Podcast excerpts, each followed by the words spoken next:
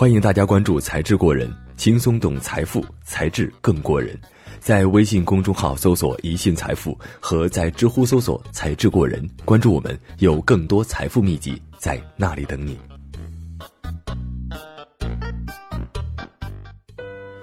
今天的话题要从多年前轰动全国的一桩离婚案说起。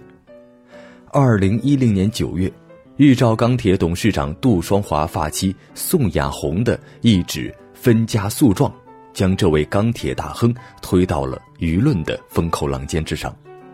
彼时，杜双华的财富已高达近五百亿元。宋亚红分割双方共同财产的要求，也因案情的扑朔迷离以及当事人不顾情面互爆隐私，被视为企业家离婚的反面样本。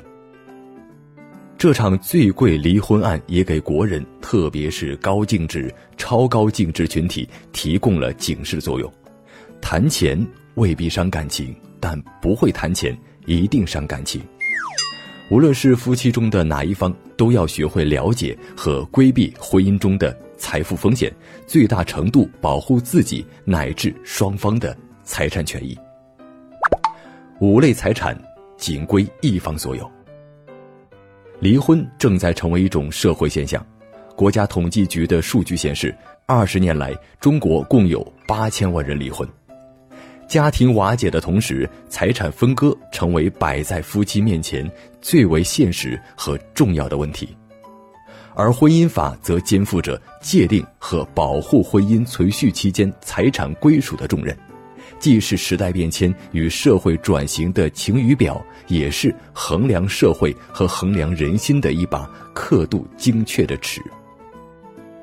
随着中国社会经济的发展以及法治意识和法治环境的不断强化，诞生自1950年的第一部婚姻法，在历经三次重大变革之后，于2015年被废止，由新婚姻法接棒。关于哪些财产仅归夫妻一方所有，新婚姻法给出了详细规定。第一类是婚前财产。这既包括一方在结婚前购买的登记在个人名下的房车等不动产，也包括存款、首饰、字画等动产。后者由于所有权随时可能发生变动，不少新派夫妻选择用婚前财产公证的方式来界定所有权。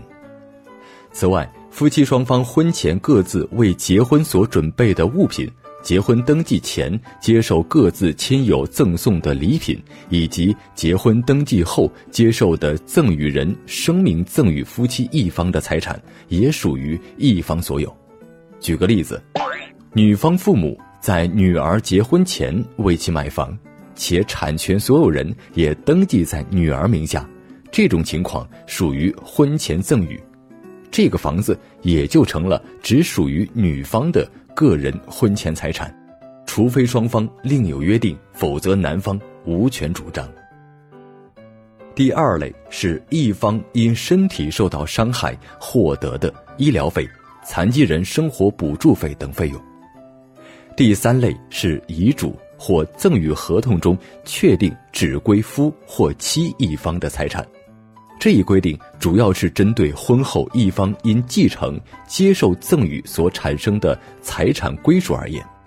我们再以房子为例，如果女方父亲留下遗嘱，自己死后名下的房子归女儿一人所有，那么即便女方在婚后继承了父亲的房子，房屋产权也只属于女方。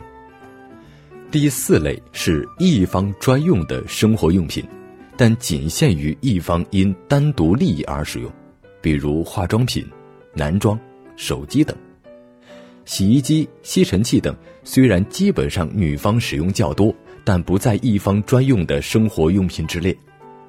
第五类是其他应当归一方的财产，这指的是不包含在前面四类规定之内，但在认定上属于一方的财产。有法律人士认为，具有人身性质的保险赔偿金和因解除劳动关系而产生的补偿金就属于此类。而婚姻存续期间，夫妻共同财产则主要包括这七类：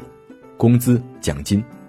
包括股权在内的生产经营收益、知识产权的收益，未明确界定只有一方享有继承权的继承或赠与所得的财产，房补、公积金、养老保险金需满足退休和领取条件，破产安置补偿费。正所谓和气才能生财。清晰了解个人财产和夫妻共同财产，对把控婚姻中的财富风险、做好财富管理有着重要而积极的作用。财产分割，你有后悔权。两个月前，微凤创始人苏祥茂的自杀引发了广泛关注。由于被前妻骗婚骗财，以及离婚前后被威逼恐吓并索要千万元分手费，心灰意冷的苏祥茂。选择了轻生。不少法律界从业人士对此表示惋惜。解放网援引婚姻法专家、上海社科院法学所刘长秋研究员的观点指出，最高人民法院关于适用《中华人民共和国婚姻法》若干问题的解释二第九条规定。男女双方协议离婚后一年内就财产分割问题反悔请求变更或者撤销财产分割协议的，人民法院应当受理。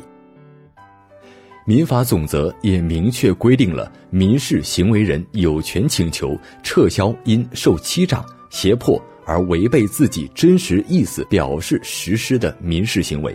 也就是说，正处在人生大好年华的苏祥茂，完全可以用好法律这个武器，保护自己合法的财产权益。无论结婚还是没结婚的人，都应该好好看看这些规定，增强自我保护意识，以防止居心不良的人为了敛财而结婚和离婚。好了，今天的节目就到这里，轻松懂财富，才智更过人。感谢收听《才智过人》，本节目由喜马拉雅网独家播出。喜欢才智过人的朋友，还可以关注微信公众号“一讯财富”和知乎的同名专栏“才智过人”，与我们实时互动。